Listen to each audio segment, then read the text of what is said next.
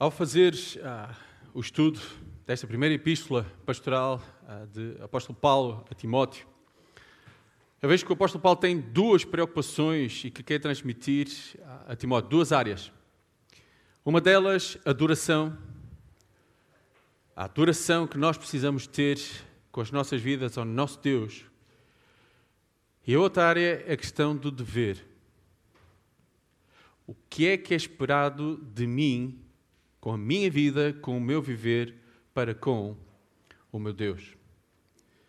Meus irmãos, sabemos que a maior forma de adoração ao nosso Deus é fazer a sua vontade. Acabamos de cantar Buscai primeiro o reino de Deus. Nem só de pão viverá o homem. Mas a pergunta é: será que eu vivo realmente isso dia após dia? Acabamos de ter adorar o nosso Deus com o nosso louvor. Mas a verdade é uma: se realmente eu não acredito naquilo que eu acabei de cantar, ou mais, se eu não vivo aquilo que eu acabei de cantar, não passa de uma mera música. A maior adoração que eu posso ter para com meu Deus é fazer a sua vontade. Sabem porquê? Porque senão qualquer dever que eu tenha para com meu Deus, se eu não fizer com o coração adorador, não passa de puro legalismo. Simplesmente tenho que cumprir, tenho que fazer, porque é isso que é esperado de mim. Dever sem um coração adorador, sem adoração, não passa de puro legalismo. Por isso é que estas palavras nós temos que ter muito cuidado com aquilo que cantamos e como adoramos o nosso Deus. Porque acabamos de dizer: olha, eu quero buscar primeiro as tuas coisas e tudo o resto será acrescentado. Vamos, vamos ficar de pé aqueles que puderem para ler a palavra do nosso Deus. E vamos ler os últimos versos do capítulo 6 da 1 Timóteo. Vamos ler a partir do versículo 17. E o apóstolo Paulo diz o seguinte a Timóteo: Exorta aos ricos do presente século que não sejam orgulhosos, nem depositem a sua esperança na instabilidade da riqueza, mas em Deus, que tudo nos proporciona ricamente para nosso aprazimento. Que pratiquem o bem, sejam ricos de boas obras, generosos em dar e prontos a repartir que acumulem para si mesmos tesouros, sólido fundamento para o futuro, a fim de se apoderarem da verdadeira vida. Versículo 20: E tu, ó Timóteo, guarda o que te foi confiado, evitando os falatórios inúteis e profanos e as contradições do saber, como falsamente lhe chamam. Pois alguns, professando, se desviaram da fé a graça seja convosco. Senhor, mais uma vez pedimos, Senhor, a tua sabedoria, mas acima de tudo que cada um de nós, Senhor, possa estar prontos nesta manhã a ouvir a tua voz a cada um de nós. Em nome de nosso Senhor Jesus Cristo. Amém. Podemos sentar, irmãos.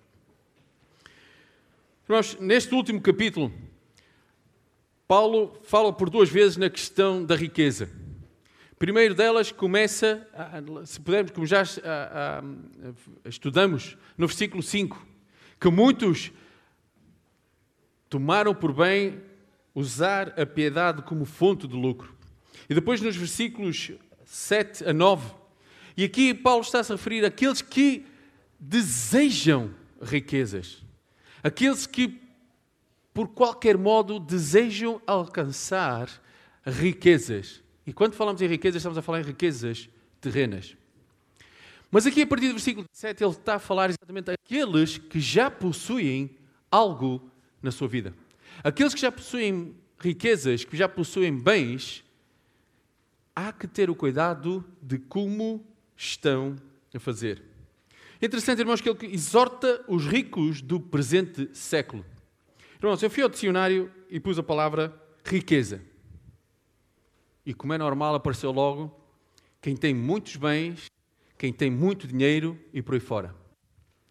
Mas a verdade é que se nós pararmos e a palavra de Deus, se a estudarmos bem, rico hoje é alguém que tem algo mais do que comer, vestir e onde habitar.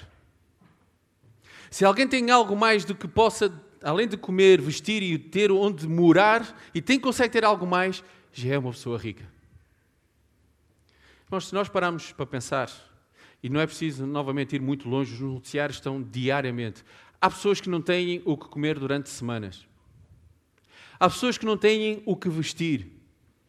Há pessoas onde não, que não têm onde dormir. E se cada um de nós tem isso tudo e ainda tem um pouco mais além disso, temos que nos considerar ricos. Temos que começar a ter a noção de que temos que estar satisfeitos, como o apóstolo Paulo disse, em toda e qualquer circunstância. Mas se formos realistas, se temos mais do que isso, verdadeiramente já somos ricos. Mas, irmãos, sabemos que há pessoas que têm muito mais do que isso além de, de, terem a possibilidade de comer, além de terem a possibilidade de se vestir, além de terem a possibilidade de ter a sua casa, o seu carro e por aí fora, têm muito mais. Deus os tem abençoado dessa maneira. E aqui o apóstolo Paulo então exorta não só a eles, mas a todos nós que temos aquilo que Deus nos concedeu, seja mais ou seja menos.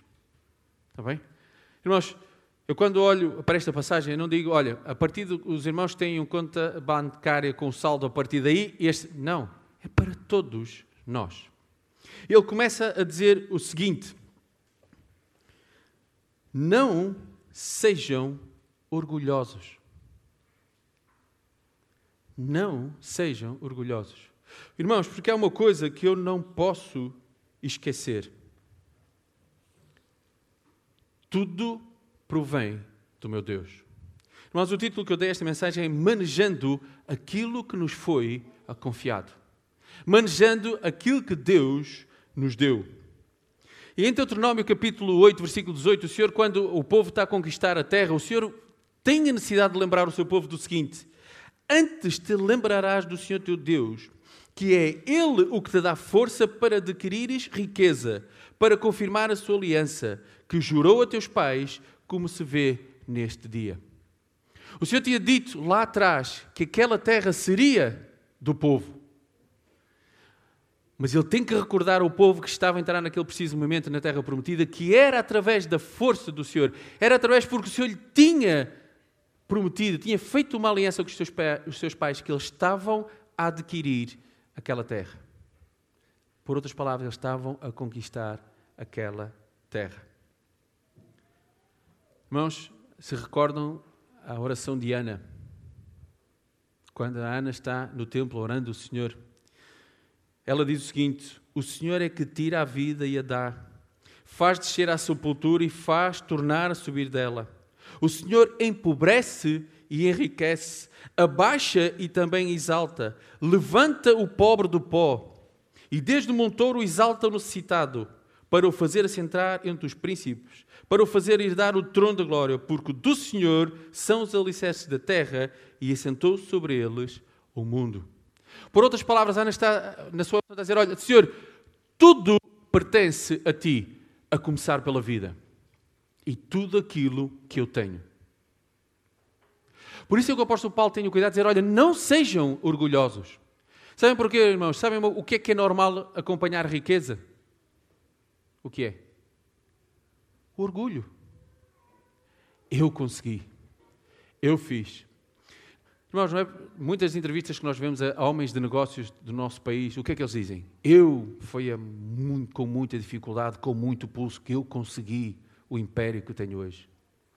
Foi através do meu esforço, foi através da minha atitude, foi através de mim mesmo que eu consegui obter aquilo que eu tenho hoje. O pobre fala com rogos, mas o rico responde com dureza.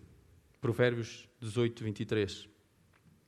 Irmãos, precisamos de perceber que tudo aquilo que possuímos foi aquilo que Deus permitiu e que nos foi confiado.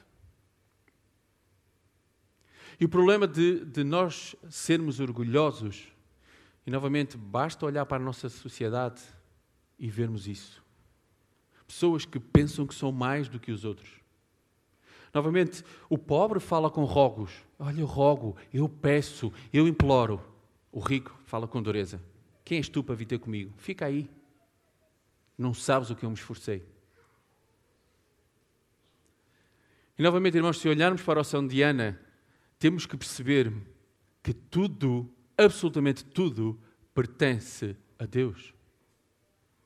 Nós estamos aqui hoje com vida, se nós estamos aqui a respirar neste preciso momento, é porque Deus permitiu que hoje de manhã nós acordássemos de uma noite de sono e tivéssemos a possibilidade de viver um pouco mais, mas não sabemos até onde. Não sabemos até quando Deus nos permite viver. Exatamente ao contrário de uma pessoa orgulhosa, é uma pessoa humilde. Filipenses capítulo 2, versículo 13 diz o seguinte: Porque Deus é o que opera em vós tanto o querer como o efetuar, segundo a sua vontade. Porque Deus é o que opera em vós tanto o querer como o efetuar, segundo a sua vontade. Por isso, irmãos, eu posso afirmar que não há nada que eu tenha hoje, que eu possua hoje, que Deus não permitisse que eu tivesse. Tudo aquilo que vocês têm é esforço do vosso trabalho, é verdade, mas Deus permitiu que assim fosse. Se vocês tivessem uma doença grave que vos pusesse meses ou anos numa cama, vocês conseguiriam ter aquilo que têm hoje? Então, por que é que nós muitas vezes nos sentimos orgulhosos de que consigo ostentar o que eu tenho?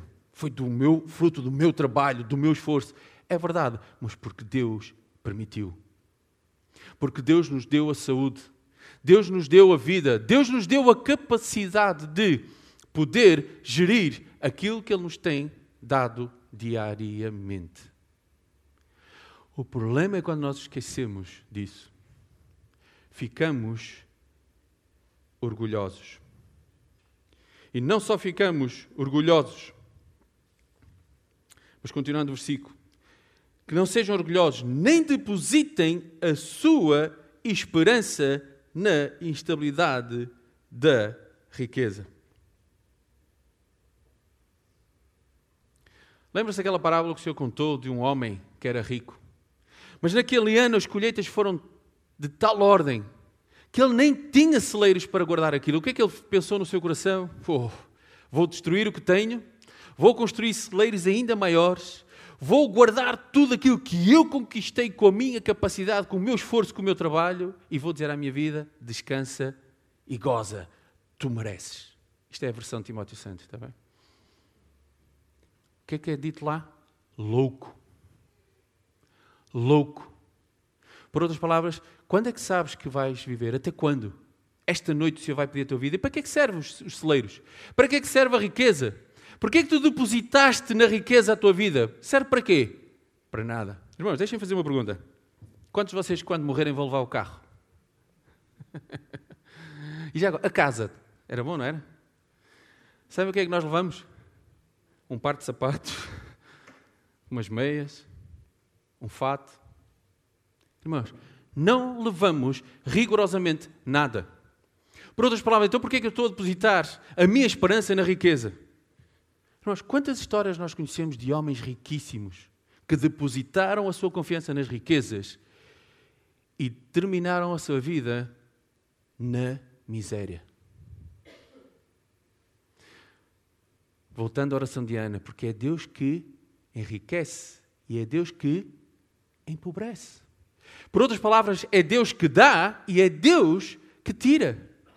Então, por que é que eu estou a depositar a minha esperança nas riquezas.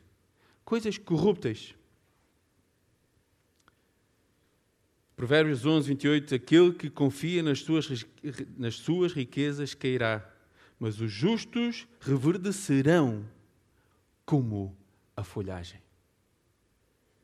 Aquele que confia nas suas riquezas cairá, mas os justos reverdecerão como a folhagem.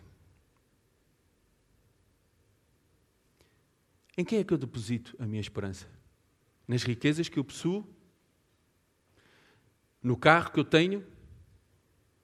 Irmãos, eu tive uma experiência que muitos conhecem. Em 2013, Deus permitiu que eu fosse levar algumas coisas à minha irmã e visitá-la na Noruega. Eu fui e sem problema nenhum. O carro portou-se espetacularmente, bem, consumiu maravilha. 2014, fiquei em Espanha. E sabe o que aconteceu? Reparei o carro em Espanha. Sabem quantos quilómetros andei? 600, avaria outra vez. Fiquei quatro dias parado. Porquê? O carro que me levou a primeira leva-me a segunda. Mentira. E mesmo quando eu achei, não, eu agora se reparar ele leva-me mais à frente. Mentira. Andou mais meia dúzia de quilómetros entre aspas e ficou parado na mesma. Porquê? Porque eu confiei naquele carro. E muitas vezes na nossa vida nós confiamos naquilo que temos. E esse é o mal. Nem depositem a sua esperança na estabilidade das riquezas, mas em Deus que tudo proporciona ricamente para nosso aprazimento. Novamente, ele diz: Olha, não confiem nas coisas, mas confia em Deus. Irmãos, qual é a nossa esperança? Digam alto, qual é a nossa esperança? Um dia estarmos por toda a eternidade com Ele. Então, por que é que muitas vezes, ao viver, nós afirmamos que a minha esperança é o carro que eu tenho, a minha esperança é o emprego que eu tenho, a esperança que eu tenho é a carreira, a minha esperança é a casa que eu consegui.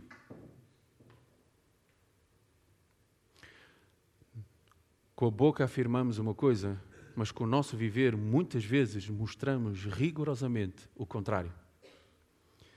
Porque é de Deus que tudo vem. E a pergunta que eu quero que nós começamos a fazer esta manhã é: como é que eu estou a manejar aquilo que Deus me tem confiado. Mas o versículo 18 continua: que pratiquem o bem. Irmãos, praticar o bem é algo que devia ser inerente, intrínseco e qualitativamente bom devia sair da nossa vida. Aquilo que nós devíamos fazer devia ser aquilo que é nobre, devia ser aquilo que é excelente e nada mais. Tudo aquilo que nós fazemos devia ser excelente. Nós muitas vezes somos exortados a viver uma vida excelente para o nosso Deus. Mas sabem o que acontece muitas vezes? É que nós conseguimos fazer mais excelente para o mundo do que para Deus. Estamos mais dispostos a fazer o bem lá fora do que muitas vezes para Deus. Que pratiquem o bem. Sejam ricos de boas obras. Irmãos, a palavra ricos aqui, no original, é o mesmo que abundantes em boas obras. Irmãos, aqui durante o capítulo 5 que nós, ah, ah, nós estudamos, Deus nos diz como é que nós temos que, que gerir aquilo que Ele nos tem confiado. 5.8 fala na própria família, que nós precisamos se alguém da família precisa, temos de ser nós a sustentar. Quando chega ao versículo 17, fala na questão da liderança, dos líderes da igreja, que é da responsabilidade de cada um de nós, o sustento da própria igreja. Versículo 13, as viúvas. É da nossa responsabilidade de tratar das viúvas. Mais uma vez, o Senhor nos lembra: olha, tu tens isto que eu concedi, mas não te esqueças que é meu e eu quero que tu possas gerir isto desta e desta e desta e desta maneira. Porquê? Porque não é meu. Deus me confiou para eu usar. Nós sabemos de cor e salteado a parábola dos talentos, ou não sabemos? E quando olhamos para aquela parábola dizemos assim, que tolo que aquele terceiro servo foi. Porquê é que ele enterrou? Quantos de nós fazemos o mesmo? Quantos de nós pegamos naquilo que Deus nos tem dado e não usamos conforme Ele quer que nós usamos? E dizemos o mesmo que aquele servo disse: Eu sei que tu colhes onde não semeias. Eu sei que tu és um homem que queres lucro, por outras palavras. Mas continuamos a enterrar aquilo que, nos, que Deus nos deu. Sabem porquê? Porque é meu. Foi a muito custo que eu consegui. É meu. Não não é meu. Se olharmos em Atos capítulo 4, irmãos, temos um exemplo perfeito disto. Versículo 34 e 35. Não havia, pois, entre eles necessitado algum. Porque todos os que possuíam herdades e casas, vendendo-as, traziam o preço do que fora vendido e o depositavam aos pés dos apóstolos e repartia-se a cada um segundo a necessidade que cada um tinha. Irmãos, eu não estou a pregar que agora os irmãos têm que vender as vossas coisas e vamos repartir. Não, eu não estou a dizer isso. O que eu estou a dizer isso é que eu tenho que estar atento ao meu irmão que pode estar ao meu lado e pode estar a necessitar de algo. Mas eu tenho tão pouquinho. Irmãos, se tivermos mais do que comer, vestir e dormir, somos ricos. E sabem uma coisa, irmãos?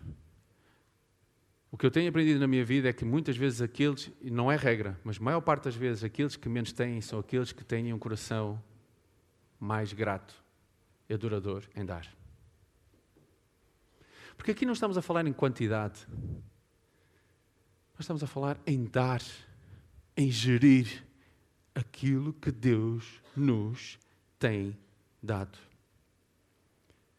Por isso é que logo assim vem que pratiquem o bem, sejam ricos em boas obras, generosos em dar. O exemplo maior que temos disso, irmãos, eram os irmãos da Macedónia. 2 Coríntios capítulo 8, versículos 1 a 4, diz o seguinte: Também, irmãos, vos fazemos conhecer a graça de Deus dado às igrejas da Macedónia. Como em muita prova de tribulação houve abundância do seu gozo, e como a sua profunda pobreza abundou em riquezas da sua generosidade. Porquê? Porque eles deram acima do que podiam mas mesmo assim o fizeram.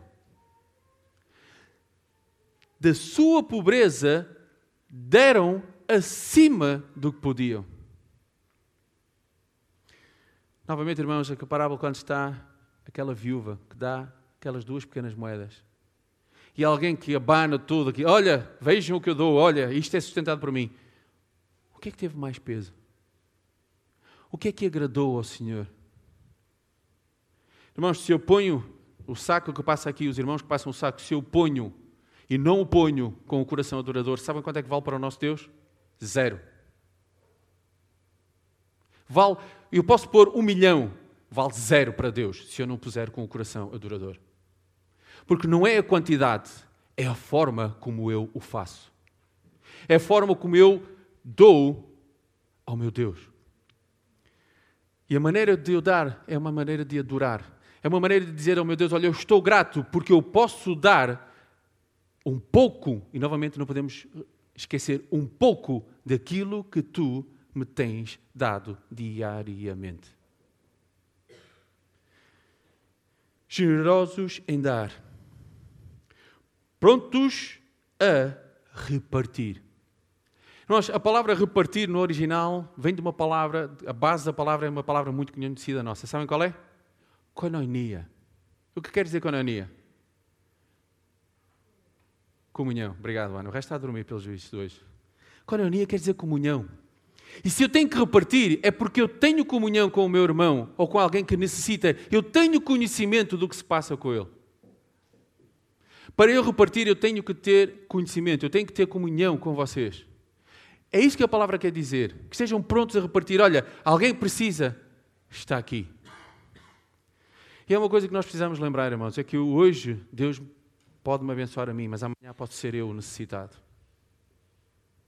Amanhã pode ser eu que precise da vossa ajuda.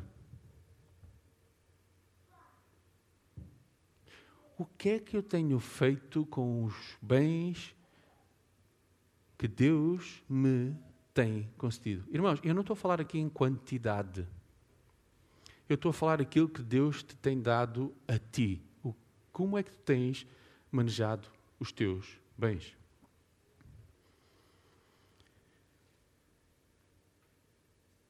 Que acumulem para si mesmo tesouro sólido, fundamento para o futuro, a fim de, de se apoderarem da verdadeira vida. Novamente, irmãos, aquilo que nós precisamos viver aqui é para nos apoderarmos da verdadeira vida. Qual é? aquilo que dissemos há bocado, a nossa esperança, a vida eterna. Porque eu não levo nada daqui.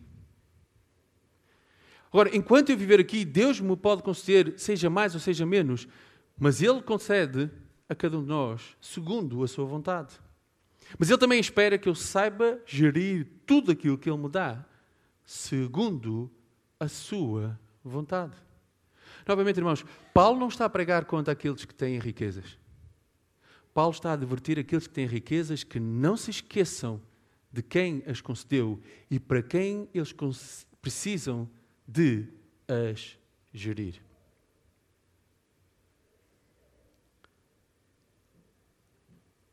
Onde estiverem os teus tesouros, aí estará o teu coração. Se os meus tesouros são aqui os bens da terra, o meu carro, a minha profissão, a minha família, seja o que for, o meu... onde é que vai estar o meu coração? Aqui. Para, para que é que eu vou gerir os meus bens? Para esta terra, para este mundo. Agora, se, se, o meu coração, se o meu tesouro estiver naquilo que eu posso e devo fazer para o meu Deus, onde é que vai estar o meu coração? Exatamente isso. Glorificá-lo através da minha vida, através dos bens que Ele concedeu para que eu pudesse gerir para Ele. Irmãos, nós vivemos num mundo em que o mundo quer juntar tesouros na terra. Nós vivemos num mundo que todo mundo quer ser conhecido. Quem não gostaria de ter uma placa com o seu nome numa rua? Hã? Vamos ser sinceros, seria bom que aparecesse lá Rua de Timóteo Macedo, Eduardo Timóteo Macedo dos Santos. Rua de António Joaquim. Ah, foi alguém. Normalmente, o nome de ruas o que é? São pessoas conhecidas na sociedade que fizeram algo para a sociedade. Mas não deve ser esse o nosso sentido de viver. O nosso sentido de viver é que precisamos que um dia, quando estivermos na presença do nosso Deus, Ele possa dizer: Bem está, servo bom e fiel. No pouco foste fiel, sobre o muito te colocarei. Esse é que tem que ser o nosso principal objetivo. Irmãos, mas depois de ele falar àqueles que possuem riquezas e terem a atenção do que precisam falar com eles, ele volta para Timóteo e diz: E tu, Timóteo, guarda o que te foi confiado, evitando os falatórios inúteis e profanos e as contradições do saber, como falsamente lhe chamam. Pois alguns, professando, se desviaram da fé, a graça seja convosco. Guarda o que te foi confiado. O que é que foi confiado a Timóteo? O que é que nós estamos ao longo destas epístolas? O que é que Paulo adverte Timóteo que ele precisa de fazer? E versículos antes, de que é que Paulo, uh, Timóteo adverte Paulo? Por outras palavras, conserva, prega a sã doutrina. Timóteo é advertido em toda esta epístola dos problemas que a igreja estava a passar naqueles dias. Mas principalmente ele precisa de conservar a sã doutrina. E rapidamente eu queria que víssemos sete coisas sobre a palavra, a sã doutrina. A primeira delas, Timóteo precisava de acreditar nessa palavra. Na verdade, na verdade vos digo que quem ouve a minha palavra e crê naquele que me enviou tem a vida eterna e não entrará em condenação, mas passou da morte para a vida. Em primeiro lugar, eu preciso acreditar nesta palavra. Eu preciso acreditar que Cristo morreu por mim.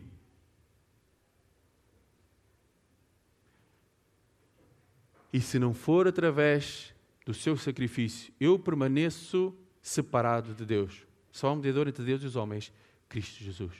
Eu preciso acreditar nesta palavra. Não, preciso, não só eu preciso acreditar, mas eu preciso de honrar esta palavra. Do preceito dos seus lábios nunca me apartei, e as palavras da sua boca guardei mais do que a minha porção. Jó 23, 12.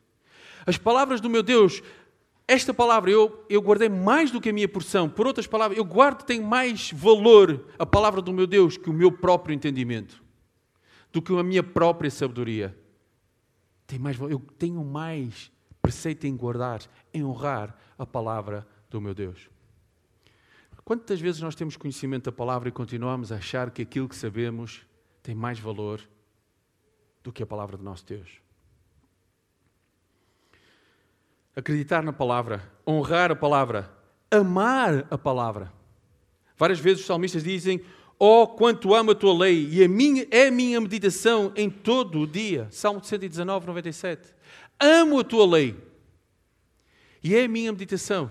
Ainda hoje, esta manhã na BD, estávamos a falar em Deuteronômio, quando o Senhor diz: Olha, e tu conheces os estatutos do teu Deus, os mandamentos do teu Deus. Tu tens que conhecer, tu tens que acreditar, tu tens que honrar, tu tens que amar esta palavra, tu tens que meditar nela de dia, de noite, ao levantar-te e ao deitar-te.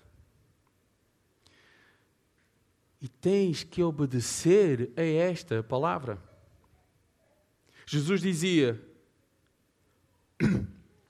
Pois aos judeus que criam nele, se vós permanecerdes na minha palavra verdadeiramente, sereis meus discípulos.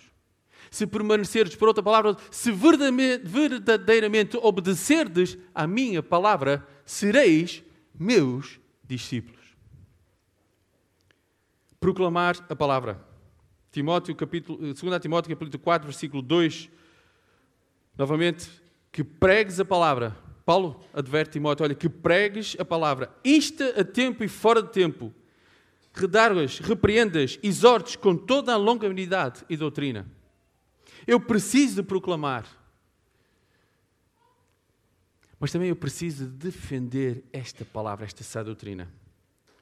Judas, versículo 3: Amados, procurando eu escrever-vos com toda a diligência acerca da salvação comum Tive por necessidade de escrever-vos e exortar-vos a batalhar pela fé que uma vez vos foi dada aos santos. A batalhar pela fé, a defender esta palavra com unhas e com dentes. A sã doutrina precisa de ser defendida. Sabem porquê? Como acabámos de ver nos versículos anteriores, porque há aqueles que querem usurpar dela para serem ricos.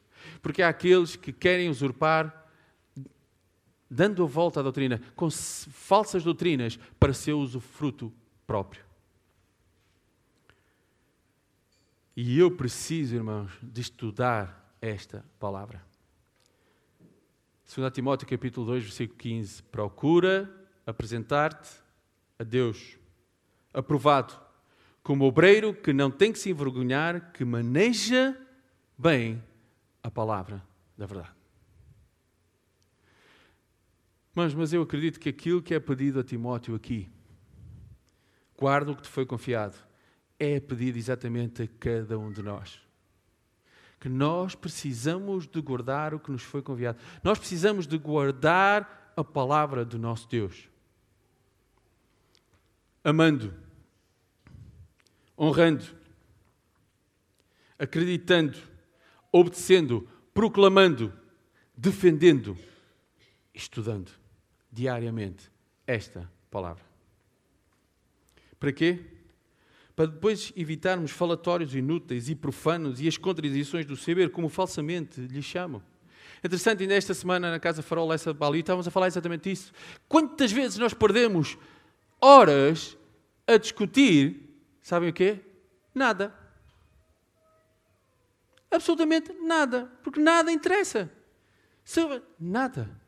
Quantas horas nós perdemos, deixem passar a expressão, ou usamos para estudar a palavra, para proclamar a palavra. Ah, mas foi para discutir opiniões, estamos cá. Ouviram o que eu disse? Discutir o quê? Opiniões. Porque chega uma altura que não passa por simplesmente a minha opinião contra a opinião do outro com quem eu estou a discutir. Porquê? Porque eu não estou preocupado com a palavra, eu estou preocupado em que a outra pessoa entenda aquilo que eu acho que ela deve entender, porque essa é a minha opinião. Por isso é que eu digo, passamos horas a discutir rigorosamente nada. E Paulo tem o cuidado de advertir Timóteo: olha, guarda o que te foi confiado evita os falatórios inúteis. Irmãos, quanta discussão no meio evangélico das igrejas existem que não vale rigorosamente nada. É pura perda de tempo. Mas sabe uma coisa? Até livros inteiros são escritos sobre isso. E sabem qual é o valor final? nada. Pois alguns professando se desviaram da fé. E este é o problema. É que hoje as pessoas não se estão, não estão preocupadas em guardar a palavra, essa doutrina. Hoje as pessoas estão preocupadas em defender as suas opiniões. E sabem o que é que isso leva? Exatamente o que está aqui no final do versículo. A desviarem-se da fé. Sabem porquê? Porque não passam de meras opiniões de homens falíveis como qualquer um. Irmãos, e esse é um perigo que eu tenho dito muitas vezes. Quando nós começamos a pôr de lado a palavra de Deus e começamos a estudar livros escritos por homens, pode ser um perigo. Quando nós começamos a estudar páginas que entramos na internet e que nem sabemos muitas vezes, ainda há dias um irmão estava a dar o exemplo, estava a procurar e quando se apercebeu já estava na, na, na, na página das testemunhas de Jeová. E outras coisas quaisquer. Porquê? Porque não estamos a guardar aquilo que nos foi confiado, a santa palavra do nosso Deus. Irmãos, e é isto que eu preciso de guardar. É, é isto que eu preciso de estudar e ter em mente. O que é que eu estou a fazer com aquilo que Deus me tem confiado? E estas duas coisas que eu queria que nesta manhã nós tivéssemos atenção. Ele confiou-nos duas coisas: os bens, com aquilo que nós vivemos, mas Ele também nos tem confiado a Sua palavra. O que é que eu tenho feito com ela? E é interessante, irmãos, que eu queria que nós olhássemos como é que Paulo termina. A graça seja convosco. É interessante que ele está a dirigir esta epístola a Timóteo, não é? Mas como é que ele termina? Ele não diz a graça seja contigo. A graça seja convosco. Porquê? Porque somos igreja. Porque somos um corpo.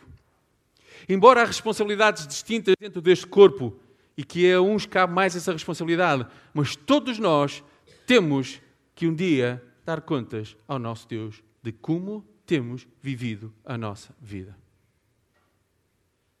De como temos manejando aquilo que Ele nos tem dado diariamente.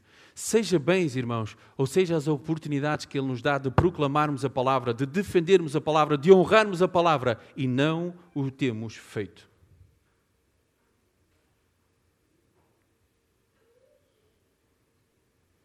Lembra-se o que eu disse no início? O dever sem uma adoração genuína, sem um coração adorador, não passa de puro legalismo. Irmãos, eu queria terminar exatamente com este versículo de 2 Timóteo, capítulo 2. Procura apresentar-te a Deus aprovado. Irmãos, o que é que é normal quando alguém vem estudar, seja na, desde o primeiro ensino até à faculdade? Qual é o objetivo? Chegar ao final do curso e ficar o quê? Aprovado. Irmãos, esse deve ser a minha preocupação. Para que um dia, quando estiver na presença do meu Deus, eu seja aprovado. E enquanto eu viver nesta vida, eu preciso ser procurar apresentar-me a Deus diariamente aprovado, como obreiro que não tem que se envergonhar, que está disposto a amar, a honrar, a proteger, a proclamar esta palavra. Que está disposto a pegar naquilo que Deus me tem dado e ser usado para Ele, não para mim. Irmãos, eu digo isto porquê? Porque é lógico que nós temos que pagar as, as nossas uh, contas, as nossas responsabilidades. É lógico. Por isso é que trabalhamos. Por isso é que Deus também diz na Sua palavra: se, se alguém não quer trabalhar, o que é que diz a seguir? Também não coma. Precisamos de honrar as nossas responsabilidades. E para isso trabalhamos. O problema é quando isso começa a exceder aquilo que deve. Porque até com o meu trabalho, com o meu dinheiro, eu preciso de honrar o meu Deus. Irmãos, eu queria que ficássemos com este versículo. Procura apresentar-te a Deus aprovado.